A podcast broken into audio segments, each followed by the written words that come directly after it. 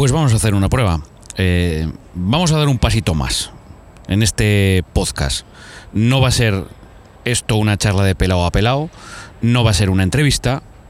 Vamos a intentar a partir de ahora, y si la prueba sale bien, eh, peinar un poquito lo que ha sido un partido o un desplazamiento. Y en esta ocasión vamos a intentarlo con el viaje del Barça a Milán en esta Champions. Primer lugar porque ha sido un, partido histórico. Ahora mismo acaba de terminar pues toda la serie de entrevistas que hacemos habitualmente al final de un partido de Champions. Está el estadio todavía a media luz. Varios compañeros haciendo directos para sus respectivas televisiones, sobre todo televisiones eh, sudamericanas o televisiones de México que ahora mismo tienen un, un uso horario diferente para hacer sus conexiones post partido.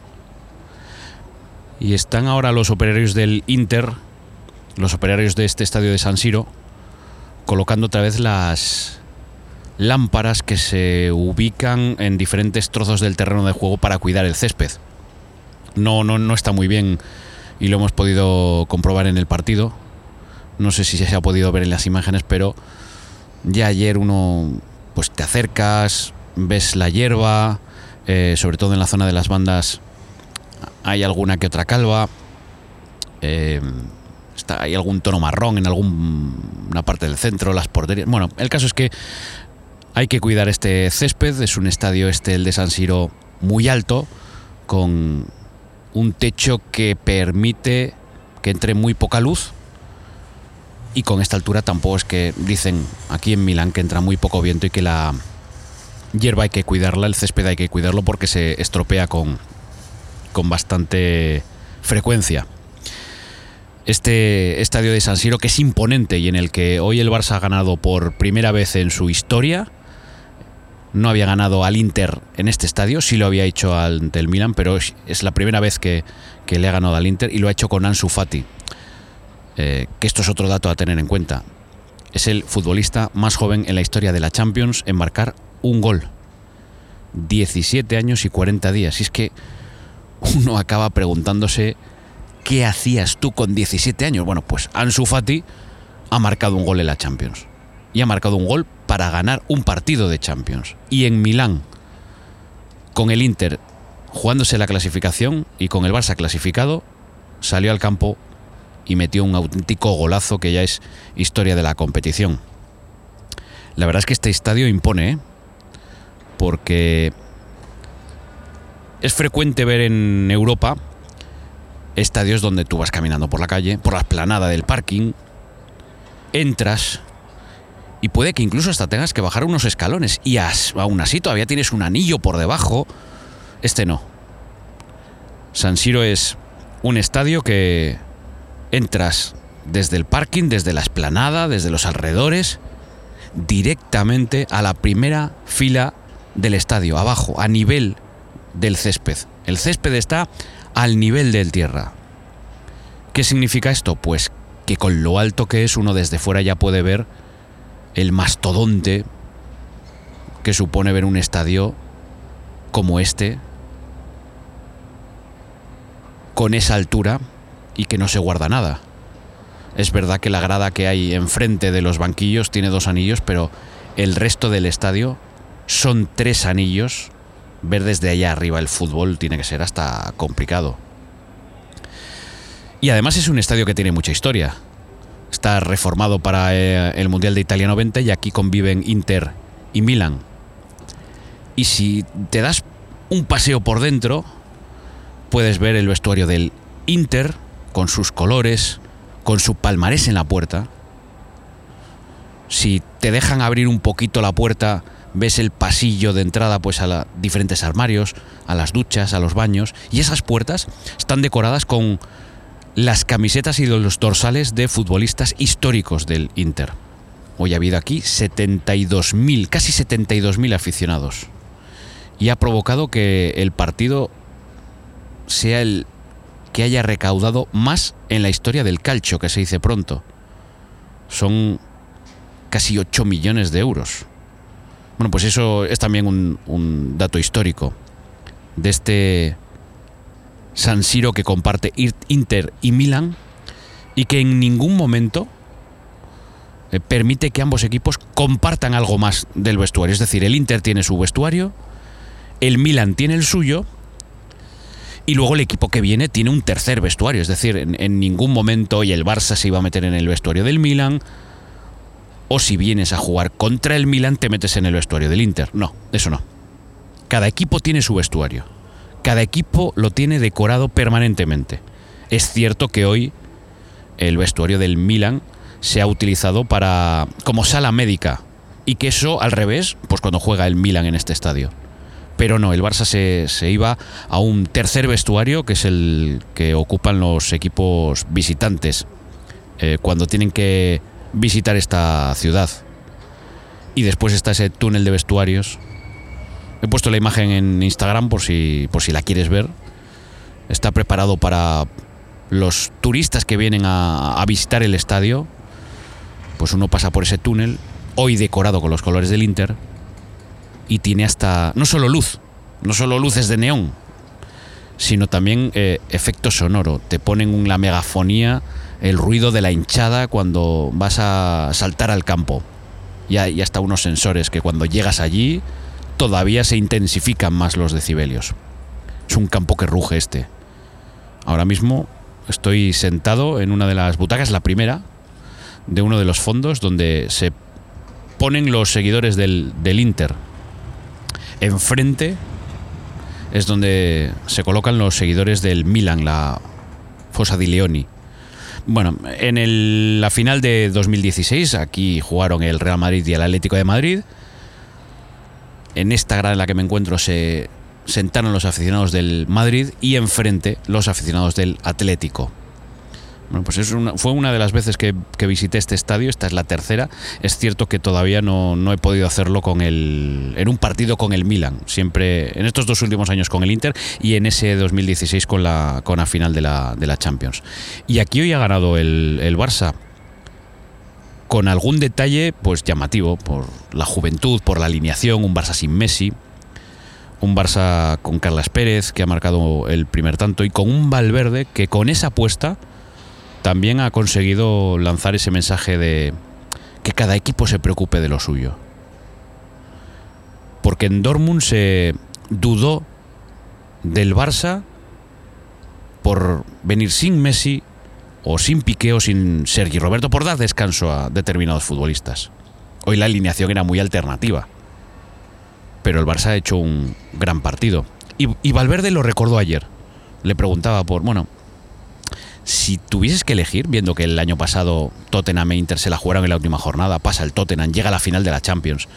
Si ahora mismo tuvieses que elegir Inter o Dortmund, es humano pensar y hasta competitivo pensar, bueno, pues a lo mejor me interesa que pase el Inter o me interesa que pase el Dortmund. Lo considero mejor rival para, para la fase de grupos, aunque a veces el fútbol te juega una mala pasada y estas cosas se te vuelven en tu contra. Pues Valverde ayer recordó lo que pasó el año pasado que el Inter dudaba de que el Barça le compitiera al Tottenham para ponerle las cosas difíciles. Y al final decía Valverde, el que no cumplió fue el Inter. Este año, en Dortmund se dudó, o esas son las noticias que nos llegan desde Alemania. Al Dortmund le costó ganar su partido, pero es cierto que hoy el Barça ha ganado y al Inter no le queda más remedio que irse a la Europa League sin poder haber cumplido con lo suyo. ¿Qué era lo que tenía que hacer? Ganar su partido y con eso estaba clasificado. Era el Dortmund el que tenía que ganar y esperar.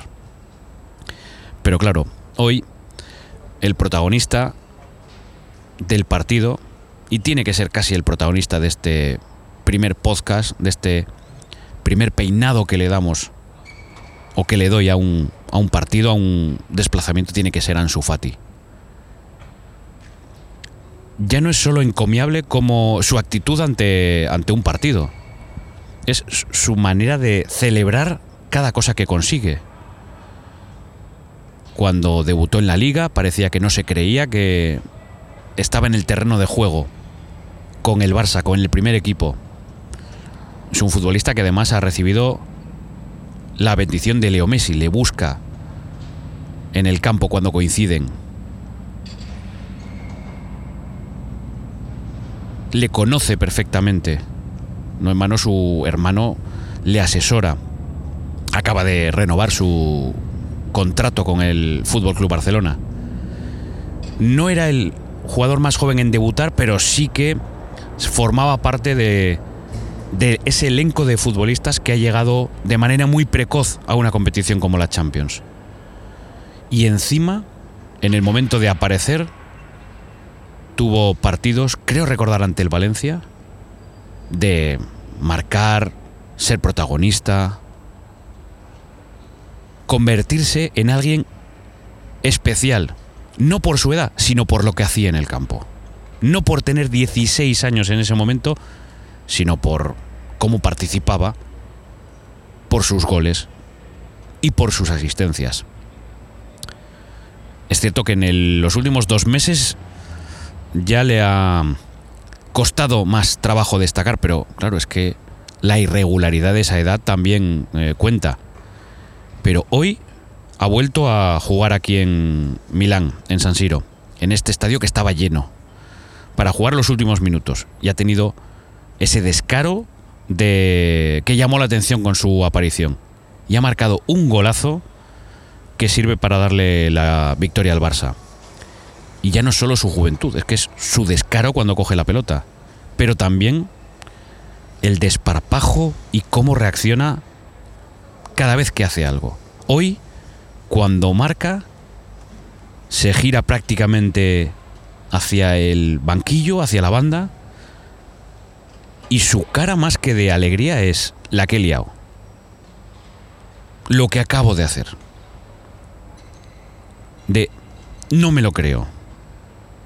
Esa reacción, que es maravillosa por, por lo infantil y lo inocente, y lo digo en buen sentido, es la que llama la atención de un Ansu Fati al que en el Barça quieren cuidar hasta el más mínimo detalle. Hoy acababa el partido y le buscaba a Carlas Pérez. Quería hacerse la foto que me imagino que se podrá encontrar en las diferentes redes sociales porque son los protagonistas del partido. Carlas Pérez y Ansu Fati. 17 años y 40 días. Yo no recuerdo lo que hacía con 17 años. Bueno, ya, había tenido la oportunidad de, de, ponerme delante de un micrófono, pero claro, o sea, con 17 años este chico ha marcado un gol en la Champions. Es una... Mm, y, después el Barça le cuida. Es una pena que no, que no le podamos escuchar tan a menudo porque eh, el Barça quiere eh, cuidarlo en el sentido de que solo hable con Barça Televisión. 17 años, querer también protegerlo, querer también eh, sacarle un poquito el foco en lo que, por lo menos a declaraciones se, refiere. Por eso todavía no concede prácticamente entrevistas y lo poco que le hemos visto es en la televisión oficial del club donde sí que se le ve irradiando esa felicidad, donde se le ve esa mirada de, niño que acaba de, de liarla y no es en el recreo, no es en una pachanga, no, es en, es en la Champions. Pues es el gran protagonista del partido y es el, gran protagonista de, del primer podcast. No pretende ser esto otra cosa que peinar algunos detalles que, que deje un partido, ya sea de Champions, de Liga, un desplazamiento, un viaje. En esta ocasión, en este estadio de San Siro, que empieza que ya tiene pozo de post partido, con esos con esas lámparas sobre el terreno de juego para, cuidarlo, con la gente, con los compañeros de las diferentes televisiones recogiendo todo su equipaje. Son muchas horas de, directos en la previa, en el postpartido y ahora después con las entrevistas. Y es el momento de, irnos para el hotel y, ver si, si podemos cenar solamente espero que te haya gustado este ratito de podcast, mm, que es algo diferente, que pretende ser un pasito más y que también no deja de ser algo más que una prueba. Y si te gusta, pues aquí podremos estar en los próximos partidos. Y si quieres participar, si quieres comentar algo, pues ahí tienes también las redes sociales para que podamos conversar. Esto es el podcast del pelao. Y en esta ocasión no es una charla de pelao a pelao, no es una entrevista, es simplemente una reflexión peinando lo que ha sido un partido. Lo dicho, espero que te haya gustado y seguro que habrá un próximo post partido para volver a sacar el peine.